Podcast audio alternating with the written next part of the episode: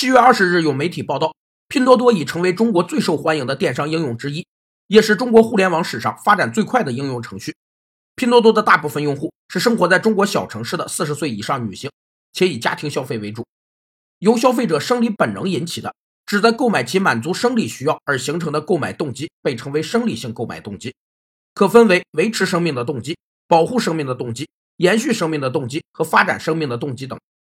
生理性购买动机是最能促成消费者购买的内在驱动力，其购买的商品也是生活必需品，需求弹性较小，具有经常性、普遍性、重复性、习惯性和主导性等特点。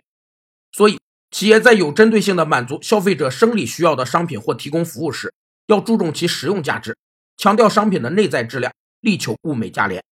二零一八年，拼多多的用户使用率从不足百分之二增长到百分之十九点四。其安装后七天的用户留存率在所有电子商务平台中排名第一。